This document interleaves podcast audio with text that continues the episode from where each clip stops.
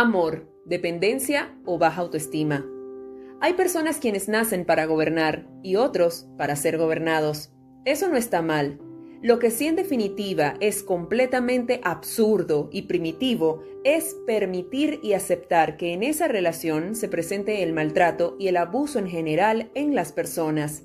Hola, soy María Virginia Camacho. Gracias por seguir nuestra cápsula ABC de empresa, que hoy se titula Viviendo en Estocolmo. Comenzamos. Érase una vez, Jane Olson intentó asaltar un banco de crédito en Estocolmo, Suecia.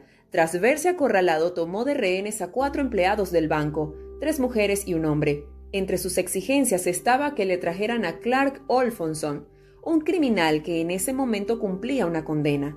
A pesar de las amenazas contra su vida, incluso cuando fueron obligados a ponerse de pie con sogas alrededor de sus cuellos, los rehenes terminaron protegiendo al raptor para evitar que fueran atacados por la policía de Estocolmo. Durante su cautiverio, una de las rehenes afirmó, No me asusta Clark ni su compañero, me asusta la policía. Y tras su liberación, Christine Enmark, otra de las rehenes, declaró, Confío plenamente en él, viajaría por todo el mundo con él. El psiquiatra Nils Bejerot, asesor de la policía sueca durante el asalto, acuñó el término de síndrome de Estocolmo para referirse a la reacción de los rehenes ante su cautiverio. Un año después, en febrero de 1974, Patricia Hertz, nieta del magnate William Randolph Hertz, fue secuestrada por el ejército simbionés de liberación. Dos meses después de su liberación, ella se unió a sus captores ayudándolos a realizar el asalto a un banco. Este caso le dio popularidad al término de síndrome de Estocolmo al intentar ser usado por su defensa durante el juicio, pero no fue aceptado por el tribunal y Hertz fue condenada por el atraco. Esta historia es real y sucedió el 23 de agosto de 1973, y gracias a lo sucedido en el Banco Ibernia en Estocolmo, Suecia, los psicólogos pudieron estudiar y determinar el síndrome de Estocolmo, el cual es una reacción psicológica en la que la víctima de un secuestro o retención en contra de su voluntad desarrolla una relación de complicidad y un fuerte vínculo afectivo con su captor. Este suceso es visto como una enfermedad mental que hoy día puede presentarse en cualquier espacio social.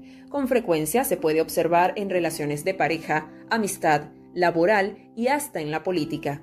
Según datos del FBI, alrededor del 27% de las víctimas de 4.700 secuestros y asedios recogidos en su base de datos experimentan esta reacción. Sin embargo, en esta historia analizaremos este tema desde el punto de vista empresarial. Sucede que el síndrome de Estocolmo laboral, como también se le conoce, se encuentra estrechamente vinculado a los comportamientos de sometimiento de equipos y grupos de trabajo expuestos a situaciones de hostigamiento laboral que se dan en aquellas empresas cuyas condiciones de trabajo o estilos gerenciales son inadecuadas, hostiles e incluso reprochables, podría decirse que surge cuando el empleado se aferra a permanecer en un empleo donde el ambiente es hostil. A diferencia del síndrome clásico, aquí la víctima no es forzada a estar en algún lugar, sino que lo hace por su propia voluntad. Conozco muchos casos donde hay un jefe que lastima a su equipo de trabajo desde que entra a la empresa, los agrede psicológica, física, moral, profesional y humanamente.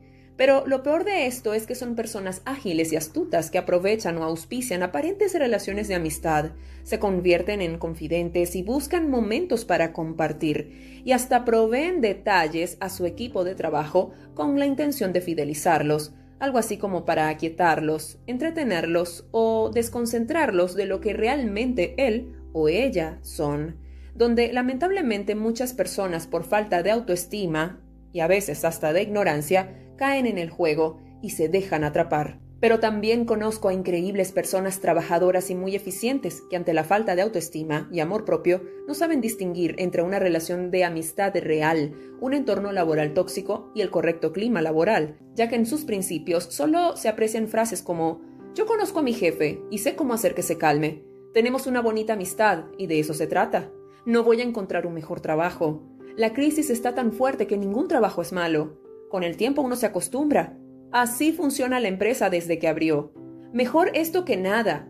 Lo que hago es genial, lo que no me gusta es la empresa. Me tengo que aguantar porque, ¿qué más?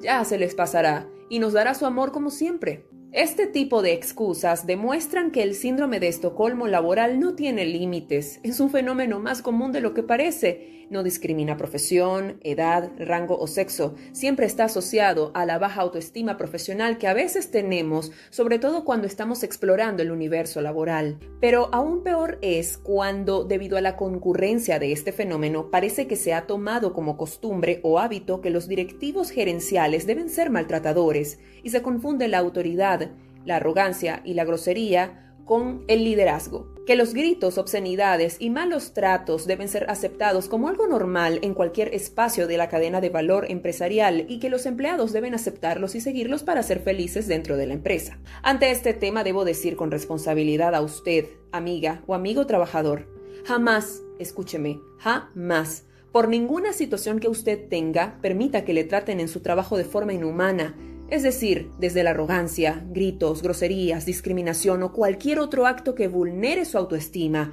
Respete y hágase respetar. No permita que nadie le ofenda. Una cosa es resistir situaciones difíciles, pero otra es que pongan en peligro su autoestima, que sufra usted y con el tiempo pierda su propio valor y respeto. Y a usted, amiga o amigo directivo, déjeme decirle, jamás, escúcheme bien, jamás Maltrate a quien le ayuda a ganar, a quien le acompaña y hace equipo con usted. Recuerde que el ser dueño de su empresa no le hace ser dueño del mundo y mucho menos de la autoestima y del valor real de las personas.